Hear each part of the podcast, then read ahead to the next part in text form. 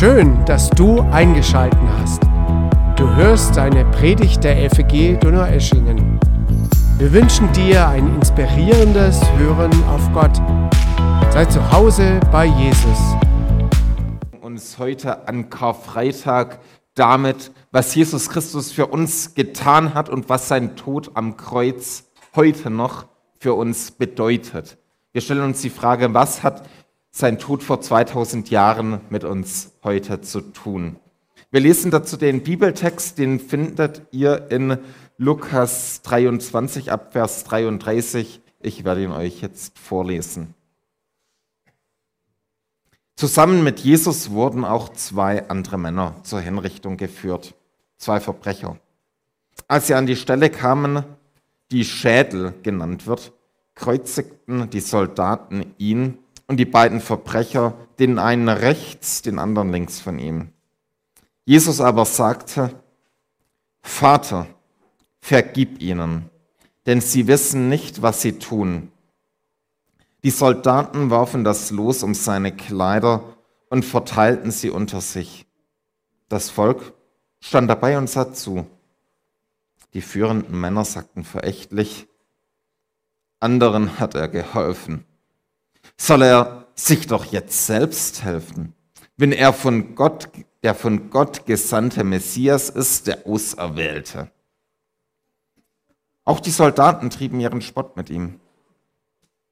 Sie traten zu ihm hin, boten ihm Weinessig an und sagten, wenn du der König der Juden bist, dann hilf dir selbst.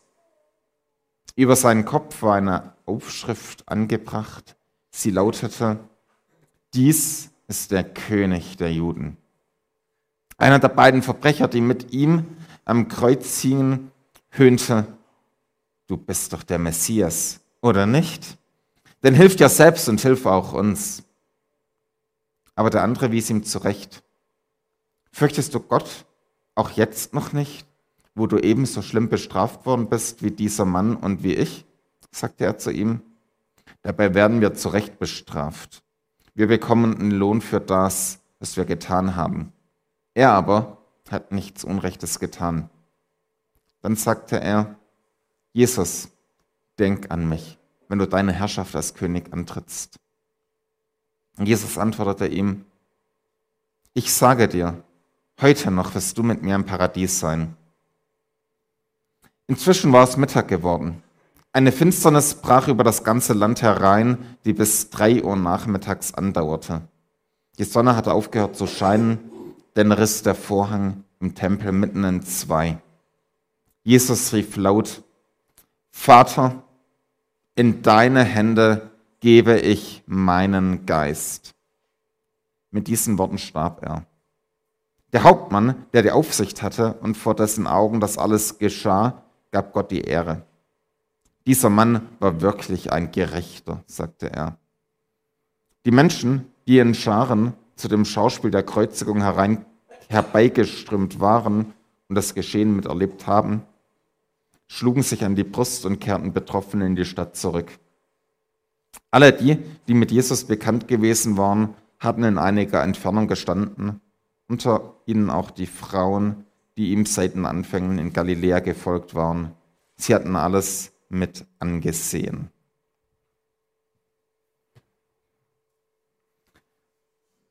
Heute ist Karfreitag und wir denken an den dunkelsten Tag der Weltgeschichte. Gott, der in Jesus Christus Mensch geworden ist, wird von seiner eigenen Menschheit abgelehnt und ans Kreuz geschlagen, getötet, verachtet, gequält und entmachtet ehrt. Gott, der lässt das mit sich einfach machen. Warum lässt Jesus sich verhaften? Warum lässt Gott sich vors Gericht der Menschen zerren? Geschlagen, ausgepeitscht, erniedrigt, eine Krone aus Dornen wird auf seinen Kopf geschlagen. Gott, der lässt das mit sich machen. Warum? Warum lässt Gott es zu? Ich meine, Gott ist der Erschaffer der ganzen Welt. Er ist der Ursprung des Lebens, er ist der Gute, er ist die Liebe, der Allmächtige. ohne den sind wir nicht und ohne Gott können wir nicht sein. Er, der schon immer war, der über dem ganzen Universum thront, liefert sich den Menschen in ihrer dunklen Bestialität aus. Warum? Mehr als 600 Jahre vor Christus gab es die Prophezeiung vom Jesaja. Der schrieb sie im Alten Testament nieder, in dem Buch, das wir heute Jesaja nennen, und schreibt über den versprochenen Retter, den Gott schickt. Unser Leiden hat er auf sich genommen. Wegen unserer Schuld wurde er gequält, wegen unseres Ungehorsams geschlagen. Die Strafe für unsere Schuld traf ihn und wir sind gerettet. Er wurde verwundet und wir sind heil geworden. Wir alle waren wie Schafe, die sich verlaufen haben. Jeder ging auf seinen eigenen Weg. Ihm aber hat der Herr unsere ganze Schuld aufgeladen. Weil er sein Leben als Opfer für die Schuld der anderen dahingab, wird er wieder zum Leben erweckt. So trug er die Strafe vieler und trat für die Schuldigen ein. Das alles steht in Jesaja 53, circa 600 Jahre vor Christus geschrieben. Warum liefert sich Gott den Menschen aus? Warum tut Gott sich das an? Die Antwort lautet, wegen unserer Schuld wurde er gequält, wegen unseres Ungehorsams geschlagen, die Strafe für unsere Schuld traf ihn. Was Gott tut, ist, er liefert sich der Menschheit aus, um die Menschheit zu retten. Er liefert sich uns Menschen aus, damit er uns rettet, obwohl wir ihn ablehnen. Er liefert sich den Menschen aus, die ihn hassen, um sie zu retten. Diejenigen, die er retten will, die haben ihn ans Kreuz gebracht. Er stirbt, um die zu retten, die ihn als Feinde sehen. Das ist Gott. Gottes Herz wird in Johannes 3:16 deutlich, wo es heißt, Gott hat die Menschen so sehr geliebt, dass er seinen einzigen Sohn hergab, nun werden alle, die sich auf den Sohn Gottes verlassen, nicht zugrunde gehen, sondern ewig leben. Gott wird in Jesus Mensch, damit wir Menschen zu Gott zurückkehren können. Gott stirbt an meiner Stelle, an deiner Stelle, an der Stelle der ganzen Menschheit stirbt Gott. Aber warum? Wir werden uns die Frage annähern über Jesus und dem Sieg Gottes. Denn Karfreitag ist nicht nur der dunkelste Tag der Menschheitsgeschichte. Karfreitag ist der wertvollste Tag der Menschheitsgeschichte. Karfreitag ist einer der hellsten Tage der Menschheitsgeschichte. Warum? Das Kreuz, das ist am Ende ein Ort des Sieges von Jesus geworden. Das Kreuz ist ein Ort des Triumphes. Wie soll das möglich sein, kann man sich fragen. Jesus wurde mit Nägel ans Kreuz geschlagen, an ein Holz genagelt, aufgehängt und langsam zu Tode gefoltert. Wo soll da bitteschön ein Sieg sein? Wo ist da ein Triumph? Wie kann man da von Jesus und dem Sieg Gottes sprechen? Es wirkt vielmehr wie ein Sieg des Bösen über das Gute. Es wirkt wie ein Sieg des Hasses, der Feigheit, der Brutalität und der Machtgeilheit. Ist es möglich zu gewinnen? Indem man verliert? Ist es möglich zu verlieren, um zu gewinnen? Es wirkt so, als ob Jesus von der rücksichtslosen Macht von Rom zermalmt geworden ist. Und gleichzeitig hat Jesus damit dem wahren Feind, dem Teufel, der Schlange, den Kopf zermalmt, den Kopf des Bösen. John Stott, ein anglikanischer Theologe, schreibt, das Opfer war der Sieger. Und das Kreuz ist immer noch der Thron, von dem aus er die Welt regiert.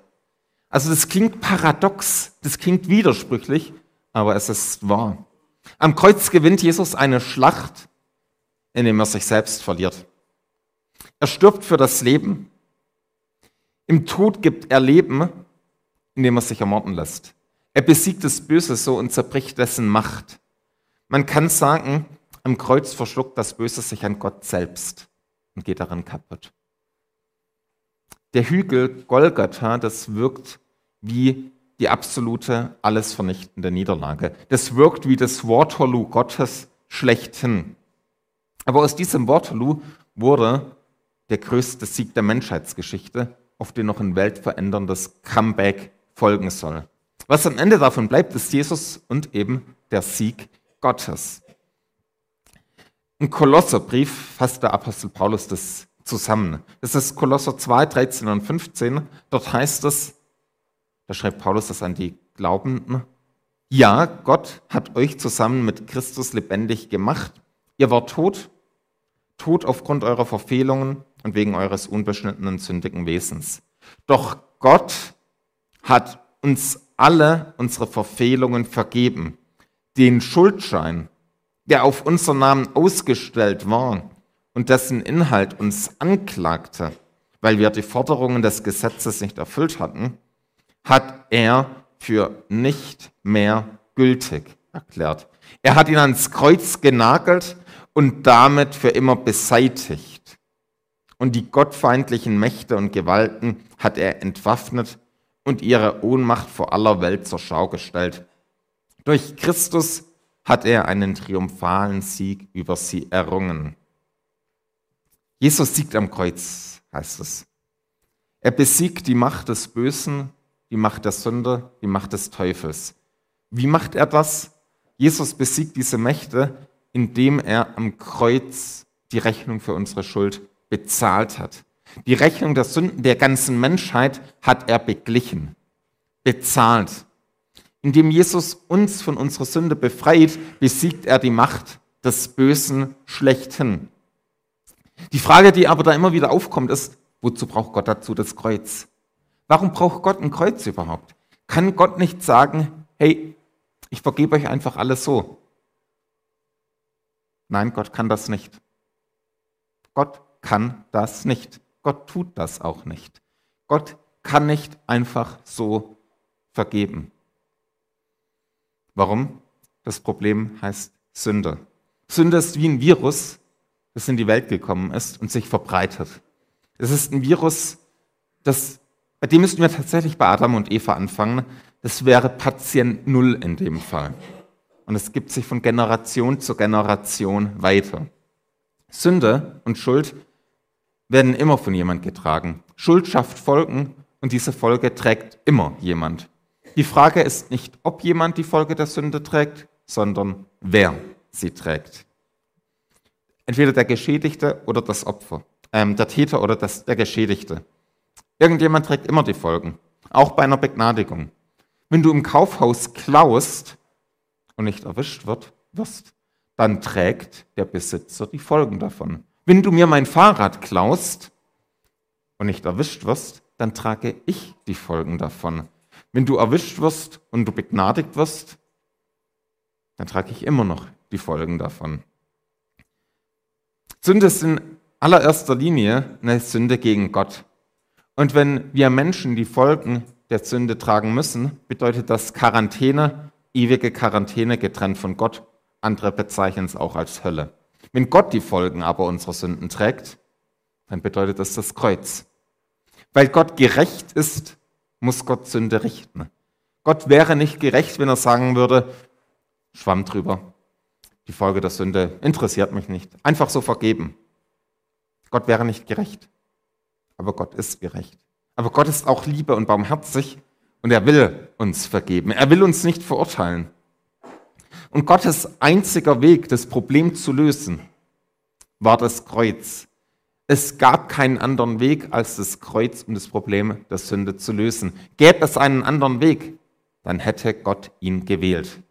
Hätte Gott eine andere Möglichkeit gehabt, die Menschheit zu retten, wäre er den anderen Weg gegangen. Jesus hat am Garten Gethsemane zu Gott, seinem Vater, gebetet und gesagt, wenn es irgendeine andere Möglichkeit gibt, dann nimm diesen Kelch, also das Leiden, von mir. Aber es gab keine Antwort drauf, weil es keinen anderen Weg gibt. Der einzige Weg, die einzige Chance Gottes, die Menschheit zu retten, war das Kreuz, in dem Gott an die Stelle der Menschen tritt und an der Stelle der Menschen das gerechte Urteil selbst trägt. Wir sind schuldig, aber Gott trägt den Schuldspruch an unserer Stelle. Das ist die Botschaft des Kreuzes. Gott tauscht den Verurteilten aus und geht an die Stelle des Verurteilten. Und deswegen können wir sagen, die Rechnung unserer Sünden, der Schuldschein, wurde von Jesus ans Kreuz mitgenommen. Jesus hat ihn ans Kreuz genagelt. Er ging dort als unser Stellvertreter hin, als der wahre Mensch. Als wahrer Mensch hat er unsere Schuld bezahlt.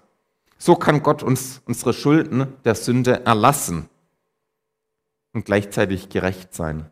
So kann Gott gnädig sein und Schuld vergeben. Einen anderen Weg gibt es nicht, nicht für Gott, nicht für uns. Das Kreuz ist deswegen auch der Ort des Gerichtes.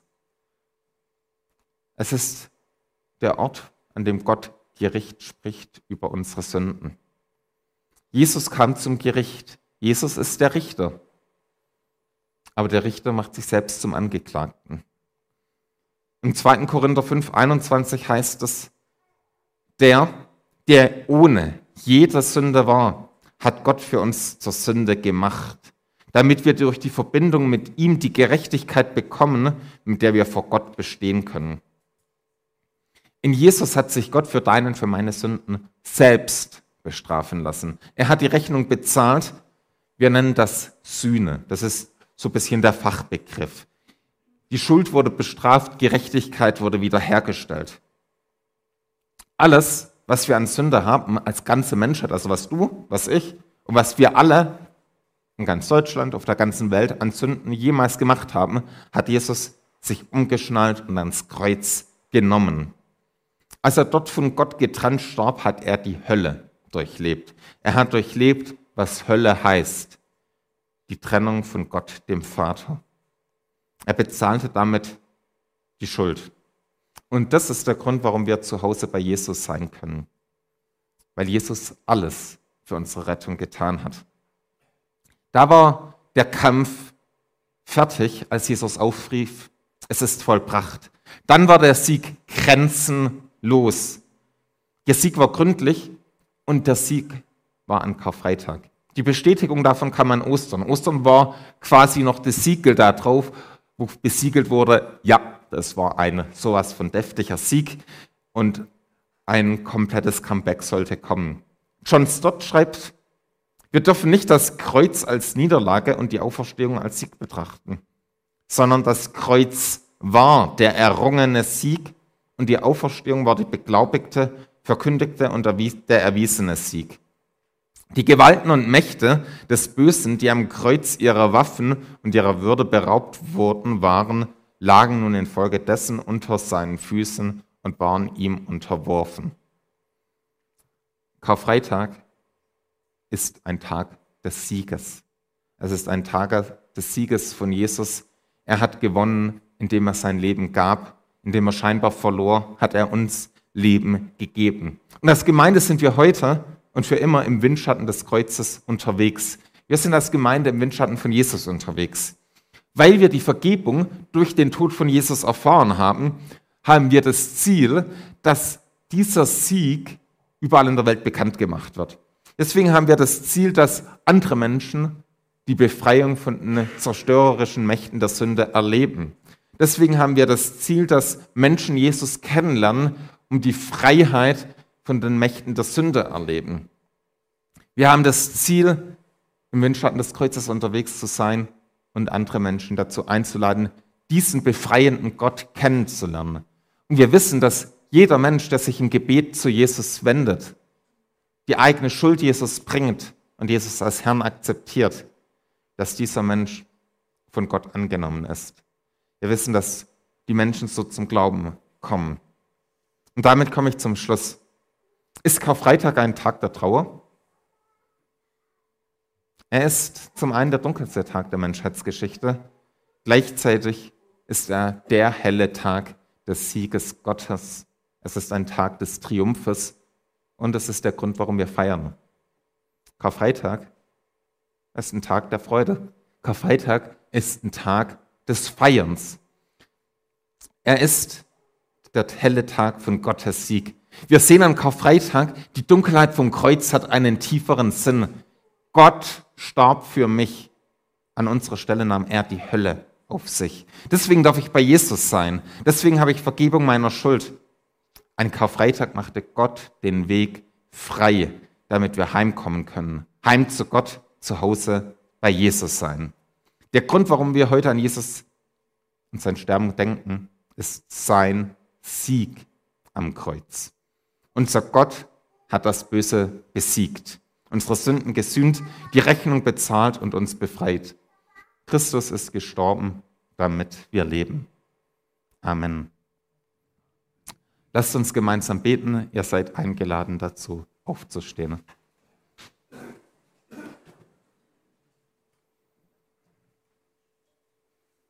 Jesus Christus, großer Gott, danke für deinen Triumph am Kreuz. Du hast dich gegeben, damit wir leben können. Du bist in die Dunkelheit gekommen, damit wir zu dir kommen können. Danke für deine unendliche Liebe, Jesus, mit der du dein Leben für uns geopfert hast. Danke, dass du für uns gestorben bist, als wir noch deine Feinde waren und dass du uns zu dir geliebt hast. Jesus, ich möchte dich bitten, dass deine unbändige Liebe sich in unserem Land, in unserer Stadt, in Donaueschingen noch viel mehr verbreitet. Erbarm du dich über unsere Stadt, erbarm dich über unsere, unser Land, über unsere Welt. Lass deine Vergebung durchdringen, dass unsere Gesellschaft mit deiner Liebe durchdrungen werden. Danke, dass wir mit dir unterwegs sind und bei dir zu Hause sein dürfen. Amen.